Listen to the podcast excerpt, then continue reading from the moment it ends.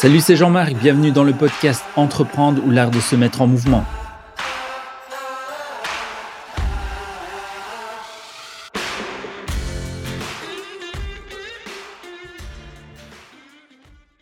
Voilà, bonjour à tous, euh, bienvenue à ce nouvel épisode d'Entreprendre ou l'art de se mettre en mouvement. Je suis Jean-Marc et je suis heureux de recevoir aujourd'hui euh, Leïla. Bonjour Leïla. Bonjour Jean-Marc. Comment vas-tu? Bah, Écoute, ça va très bien et toi? Ça va? Merci, merci. Oui, ça va bien aussi. Euh, ravi de, t'accueillir pour ce nouvel épisode. Hein. Euh, pour ceux qui nous rejoignent, c'est donc un épisode, un podcast de 20 minutes euh, pour mettre en avant un parcours et peut-être vous inspirer. Alors Leïla, est-ce que tu peux te présenter en quelques mots pour qu'on sache qui tu es? Bien sûr. alors moi, c'est Leïla, j'ai 30 ans. Euh, je suis euh, bruxelloise, née à Bruxelles. Euh, par contre, j'ai fait mes études à, l'étranger. Donc, j'ai quitté le pays quand j'avais 18 ans et je suis revenue à mes, à mes 24 ou mes 25 ans. Je suis partie au Canada et en Angleterre. Et je suis depuis voilà, en, en, Belgique, très contente d'être d'être venue. Ah ouais, c'est cool. Déjà, un beau parcours comme ça, aller à, l'étranger, ça doit être euh, intéressant. On en discutera peut-être euh, tout à l'heure. Alors, Léla, je crois que tu fais vraiment euh, pas mal de choses. Hein. Tu es, une femme qui, qui, bouge, qui est active, etc. pour, pour le moment, qu'est-ce que tu fais majoritairement au, au, niveau de, de ton emploi? Alors, actuellement, j'ai deux casquettes principales. Euh, donc euh, j'ai fondé et euh, je gère actuellement Femmes Fières et Be Greater. Femmes Fières, qui est en fait une initiative qui de base a été lancée au Maroc et qui se veut accompagner les femmes entrepreneurs dans la concrétisation de leur projet entrepreneurial grâce à l'acquisition de compétences digitales et entrepreneuriales également. Ça, c'est la première casquette. Et donc, aujourd'hui, on, on, a des différentes formations, on fait également des événements. Donc, j'ai lancé le premier festival à Bruxelles euh, pour la promotion de l'entrepreneuriat féminin dans les systèmes qui se déroule chaque année euh, au mois de novembre. Cette année, ce sera d'ailleurs le, 26 novembre. Ok, euh, on note, on note. On note, voilà, exactement. Et on fait aussi chaque année ce qu'on appelle, ça s'appelle le Sochi Festival, qui vient de la phrase she, she could, so she did it. Alors j'espère qu'on aura quelques anglophones quand même qui nous écouteront euh, et je m'excuse d'avance pour tous ces termes anglophones que, que je balance au quotidien. Euh, et alors on fait aussi chaque année la Sochi Week euh, qui se veut être une semaine en fait de workshop gratuit d'introduction à l'entrepreneuriat. Ça c'est vraiment ma première casquette. Euh, et la deuxième, donc c'est une startup tech euh, que j'ai lancée en 2020 qui s'appelle Big Greater et qui se veut euh, en fait piloter la transition numérique, la transition digitale et également augmenter la diversité dans les carrières porteuses dans la technologie. Et donc on a vraiment aussi cette, cet accent d'accessibilité, enfin cet accent sur l'accessibilité et sur la diversité également afin de démocratiser un maximum tous ces nouveaux métiers euh, pour tous les individus. Ok, donc vraiment déjà ici, euh, enfin deux, deux beaux projets, euh, alors qu'entre guillemets tu n'as que 30 ans. Euh, c'est euh, cet esprit d'entrepreneur et surtout dans, dans le focus IT, c'est quelque chose qui est un peu inné chez toi, qui remonte à, à l'adolescence, à la période du développement de l'informatique, ou c'est plus dans tes études que tu as découvert cette passion? Alors, euh, c'est marrant parce qu'en fait, je pense que j'ai toujours eu cet esprit entrepreneurial sans vraiment savoir euh, que c'était un esprit entrepreneurial. Euh, moi, je viens d'une famille où j'ai pas d'entrepreneur. et donc, c'est vrai que ça, c'est un mot qui a, que j'ai pu conscientisé euh, récemment. En fait, je devais avoir peut-être ouais, 24, 25 ans quand j'ai vraiment mis les mots sur les choses. Euh, le côté technologie, j'ai toujours été une passionnée de la tech. Mon père était informaticien avant de devenir euh, pilote d'avion. Ah ouais. Et donc, c'est vrai qu'il y avait toujours des ordinateurs à la maison qui réparaient. Euh, euh, il nous ramenait des PlayStation quand il faisait des différents voyages à l'étranger. Donc j'ai la PlayStation 1 en exclusivité. Je crois que je vais avoir 7 ans. Enfin, ah voilà, ouais, c'est cool ça. Ouais, toutes les Game Boy possibles et imaginables. J'avais tous les jeux sur ordinateur. D'ailleurs, on en a reparlé il n'y a pas longtemps. Moi, j'adorais Rayman. J'adorais. Enfin, il y a plein, plein de jeux. Et donc c'est vrai que la tech a toujours fait, fait partie un peu de, de, ma vie, de ma passion, sans pour autant euh, être dans la technicité au niveau de la technologie. Euh, et c'est seulement en fait dans mes études que euh, j'ai euh, pu découvrir un nouvel aspect en fait de cette technologie en prenant un cours optionnel en informatique et c'est là que j'ai un peu plus creusé en fait dans l'applicatif de la tech au-delà du côté ludique. donc c'est vrai que c'est un peu arrivé par hasard en fait, ce côté, ce côté tech dans la carrière. C'était pas du tout prévu. Moi, je t'avoue, Jean-Marc, que j'ai vraiment jamais su ce que je veux faire de ma vie. ça a toujours été un petit peu le gros point d'interrogation, ce qui fait que j'ai eu beaucoup, beaucoup, beaucoup de métiers différents à travers bah, très peu d'années de, carrière finalement, parce que je savais pas du tout vers où vers où j'allais. J'étais quelqu'un de super curieuse, mais j'avais pas une seule passion, et donc ça a pris du temps avant vraiment d'arriver là où je suis aujourd'hui et d'être complètement aligné avec ce que je veux faire euh, euh, pendant, pendant le temps que j'ai euh, ici sur Terre avec, avec vous tous. Mais oui, mais c'est très intéressant comme parcours parce que finalement, ici, quand, quand je enfin je t'entends, tu, tu résumes aussi un peu ce, ce début de, passion plus par un encadrement familial avec euh, je sais pas si je peux le nommer comme ça, mais ton père qui était finalement un peu un mentor sur passer sa propre passion, hein, son, amour des maths. Hein, pour ceux qui, sont un peu dans l'informatique, euh, l'informatique c'est majoritairement des, maths, hein, des calculs. Euh, tu, leur vois comment justement cette partie-là? Tu, penses euh, euh, plus tout au fond de toi que c'est vraiment ces, moments aussi qui t'ont motivé à, à, t'accrocher à cette partie informatique? C'est une très bonne question que tu me poses parce que c'est vrai que euh, même si c'est vrai que c'est mon papa qui m'a introduit euh, à la partie technologie, on n'a pas vécu très longtemps ensemble, mes parents ont divorcé quand j'étais très jeune également. Et donc c'est vrai que j'ai, j'ai pas eu l'occasion de pouvoir en discuter avec lui. Euh, j'avais j'avais 5 5 6 ans quand il est devenu pilote d'avion et donc il partait tout le temps à l'étranger. Donc c'est vrai que voilà, j'ai, j'ai pas pu explorer plus que plus que ça. ce côté ce côté technologie avec lui. maintenant, je, je pense que il y a aussi un autre côté à prendre en compte, c'est le côté un peu genré, où finalement, bah, même si j'étais très, très, très, euh, euh, je veux dire, enclin à apprendre ce côté-là, mhm. j'avais quand même une partie de ma famille, principalement faite de, de, femmes, qui comprenaient pas ma passion pour tous ces gadgets. et donc, c'est vrai que bah, petit à petit, en fait, je me suis détachée de ce côté tech. Euh, c'est seulement, comme je dis, vraiment à, mes, à mes 20 ans, euh, enfin mes 19-20 ans, quand j'ai commencé donc euh, mon bachelier en Angleterre, que j'ai pu reprendre ce cours informatique. Mais de mes, je veux dire, de mes 10 ans, 9-10 ans jusqu'à mes donc 19 ans, je n'ai plus vraiment été active là-dedans parce qu'on attend de moi d'être présente sur sur d'autres, enfin d'être beaucoup plus, je veux dire, active sur d'autres actes de vie. je faisais beaucoup de sport aussi parce que j'étais, enfin, j'ai toujours eu un, je dire, un, une personnalité un peu hyperactive, donc j'avais besoin de faire beaucoup de sport et donc je me suis euh, laissé euh, laissé aller plutôt dans, dans cet axe-là, à, avoir beaucoup d'activités sportives. Euh, donc donc c'est vrai que c'est quelque chose qui qui était présent, que j'ai que j'ai pas su creuser, j'ai pas eu le soutien non plus pour le creuser, donc je suis partie sur sur d'autres axes. je suis quelqu'un de très curieuse et donc je fais plein plein plein d'autres choses. Et c'est seulement après en fait par la suite dans mes études donc de international, de business international, je vais dire en français, et en finance, que j'ai pu en fait être réintroduite euh, à ce côté, à ce côté euh, tech. Et là, je me suis dit, mais en fait, euh, c'est ça, quoi. C'est ça. J'ai toujours, j'ai toujours adoré ça. J'ai toujours aimé ça. Pourquoi j'ai arrêté? Et, et c'est dès que j'ai été de nouveau réintroduite que je me suis dit, en fait, je, veux faire ça de ma Enfin, je veux en tout cas peut-être pas être développeuse ou parce que bien évidemment, quand tu tu reprends cette conversation autour de l'informatique, le premier métier, c'est pas l'unique métier auquel tu penses, c'est le métier de développeur moi, j'ai pas cette personnalité-là, être développeuse, donc d'être tout le temps derrière mon PC, parce que c'est comme ça, enfin, c'est comme ça qu'on le visualise. C'est vraiment un petit peu euh, ce cliché du geek qu'on a en tête. Donc moi, ça me parlait pas du tout. Mhm. Et c'est petit à petit que j'ai pu ouvrir un peu mon esprit aux autres métiers qui existent et aux types de missions qui pourraient m'intéresser dans des projets euh, autour de la technologie, autour du digital. Et, donc, si je te comprends bien, c'est un peu finalement ce, ce voyage euh, à l'étranger, en Angleterre, qui a ravivé enfin la, flamme ou ce, ce déclic pour euh, pour te révéler finalement dans dans cette exactement. Ouais exactement. C'est vrai que l'Angleterre bon euh, euh, on le sait hein, les pays anglo-saxons euh, que ce soit en termes d'entrepreneuriat ou, de tech sont déjà plus avancés que nous ici en Belgique.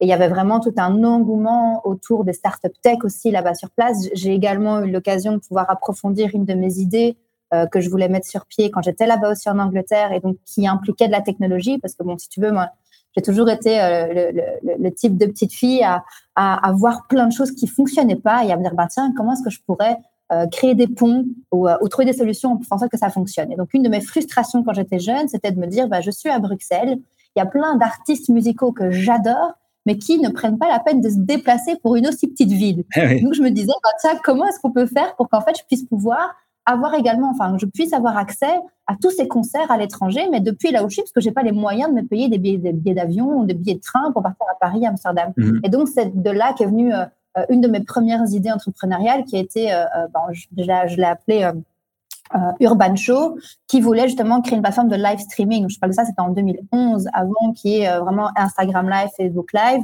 Euh, c'était vraiment une ambition de ma part de me dire, en fait, je veux rendre de nouveau bah, la musique accessible et je veux aussi pouvoir promouvoir des, des, plus petits artistes, des artistes émergents qui n'ont pas les mêmes budgets que les gros, que les gros labels pour faire leur promotion de leur musique en ligne. Et donc, c'est là aussi que c'est reparti. Bon, j'avais, bah, dans 2011, j'avais tout juste 19-20 ans.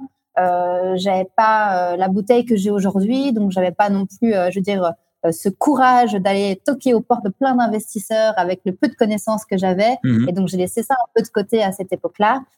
mais il y a aussi, enfin voilà, il y avait un petit peu, en plus de, de mes études, cette idée-là la mentalité sur place, tout le monde qui parle tech tout le temps, entrepreneuriat tout le temps. Enfin, c'est toute une autre dynamique. Et donc, c'est vrai que ça a vraiment, comme tu le dis, euh, ravivé cette flamme euh, en moi de me lancer dans une carrière autour de la technologie. Et, c'est intéressant ce, que tu dis par rapport euh, bah, au fait, au constat que c'est finalement un peu un, problème ou la recherche d'une solution qui t'a qui t'a mis sur cette voie de, de créer ta, ta première plateforme, on va dire, ou l'envie de créer, bah, voilà, cet outil de, de streaming.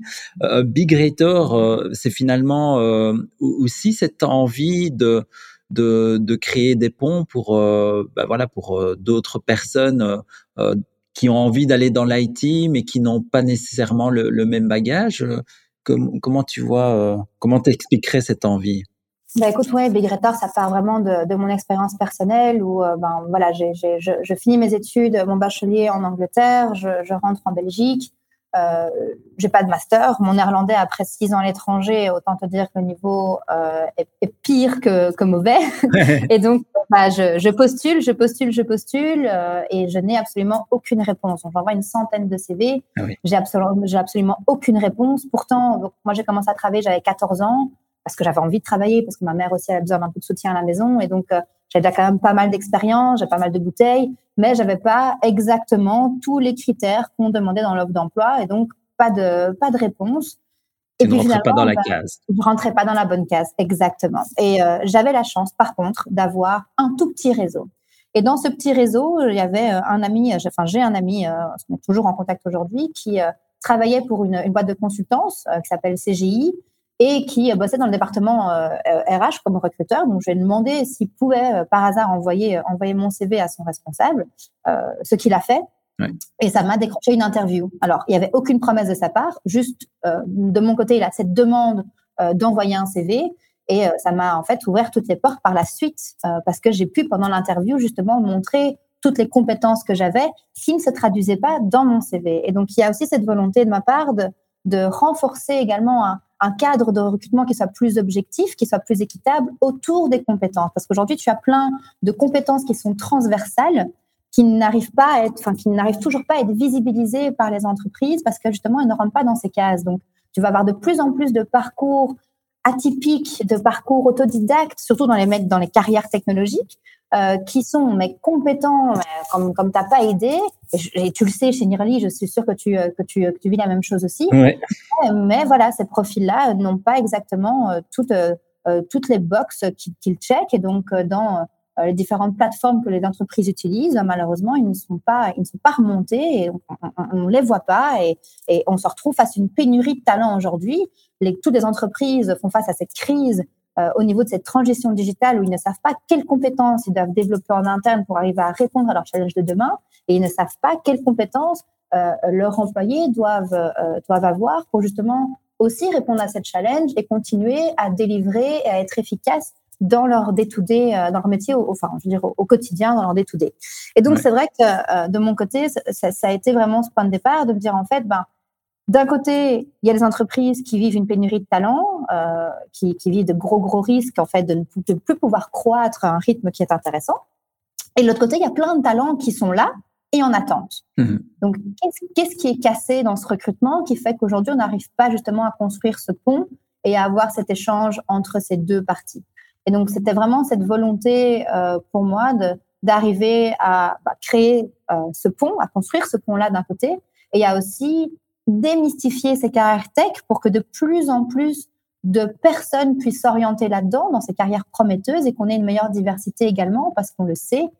Enfin, on le sait, je, je, je, le dis parce que moi je suis dedans, mais il y a peut-être pas tout le monde qui le sait. Mais mhm. euh, aujourd'hui, les technologies qui sont créées, quand on parle d'intelligence artificielle par exemple, sont des technologies euh, qui ont un impact dans notre vie de tous les jours et qui peuvent avoir un impact euh, quant à l'accès à certains à certains services. Ça peut être un accès euh, à l'université, comme ça peut être un accès à un crédit, comme ça peut être beaucoup beaucoup de choses.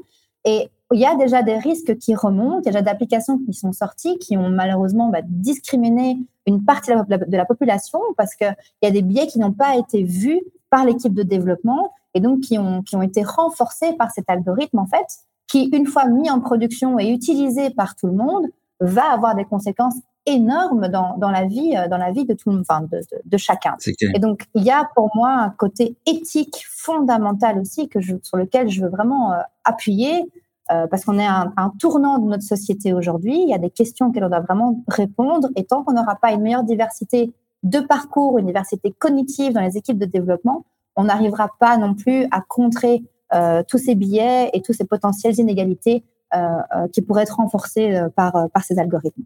Mais comme tu dis, c'est vrai que pour, pour un petit peu même démystifier l'IT pour ceux qui nous écoutent et qui ne sont pas familiers, ça reste quand même finalement des, des calculs hein, qui sont introduits quand même par des personnes hein, au début et qui vont être effectivement après influencés par euh, d'autres calculs euh, par la machine, mais au, début, ça reste quand même une personne comme vous et moi qui devons, euh, qui doit introduire, voilà, des, des, paramètres pour dire que la machine doit traiter l'information de telle ou telle manière.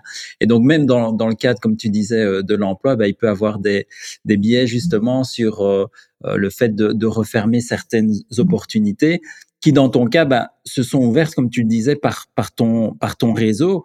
Et, et finalement, ce que tu essayes de, de, faire maintenant, si je comprends bien, c'est euh, d'offrir finalement des, opportunités à, d'autres personnes que, que tu vois justement euh, luttent actuellement pour euh, avoir cette première opportunité. C'est un peu... Oui, tout à fait.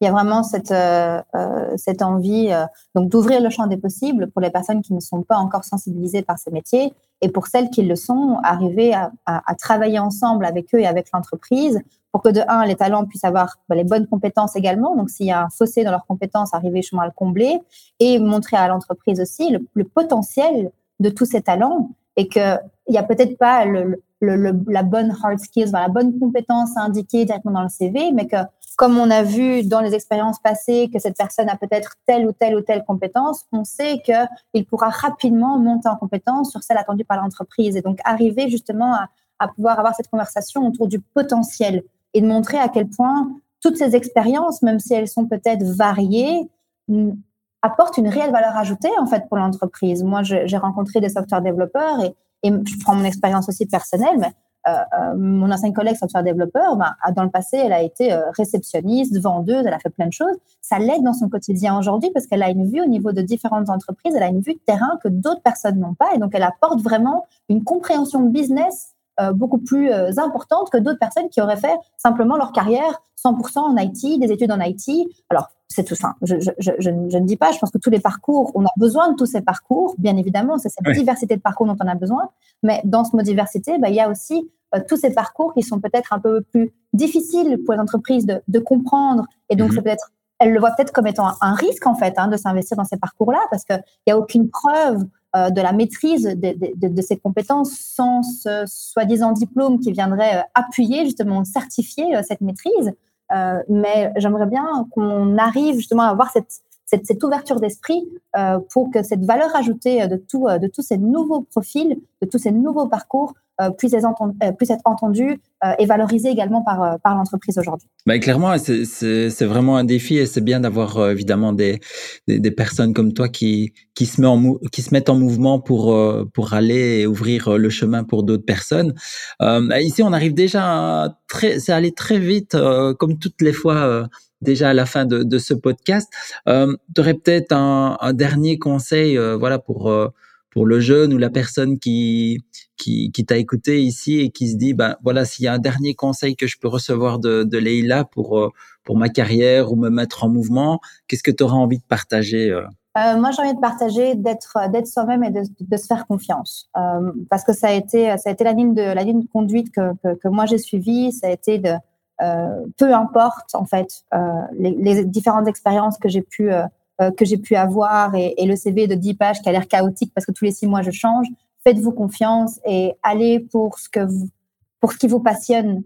Il y a personne qui naît entrepreneur. On est avec une passion, on est avec quelque chose qu'on a envie d'apporter sur terre. Euh, l'entrepreneuriat, ça se travaille. C'est comme le pitch quand on a pitché, ça se travaille. Euh, il y a des méthodologies, il y a des best practices qu'on apprend. Il y a personne qui est né entrepreneur. Donc, peu importe votre âge, peu importe votre, votre situation, peu importe votre expérience, si vous avez une idée, si vous avez quelque chose que vous voulez faire, faites-le. Parce qu'un échec, c'est une réponse. Une erreur, c'est une réponse. Une réussite, c'est une réponse. Un regret, ouais. c'est pas une réponse. Ça reste un ressenti qu'on aura toute notre vie. Et s'il y a bien quelque chose que je souhaite à personne, ce sont les regrets. Ah bah super. Je crois, je crois, je crois que c'est la chose qui nous, qui nous, qui peuvent nous bouffer le plus. Donc pas de regrets, ouais. on y va. Même si on se tape la tête contre le sol, c'est pas grave. On, on, on reprend, on se relève.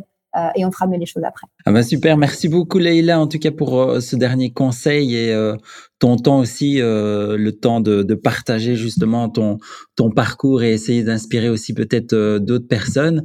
Un, un, tout grand merci et bah, je vous souhaite à, à tous bah, une bonne fin de journée quand vous écouterez ce podcast. À bientôt. Merci Jean-Marc. À bientôt. Et surtout n'oubliez pas L'important est de se mettre en mouvement.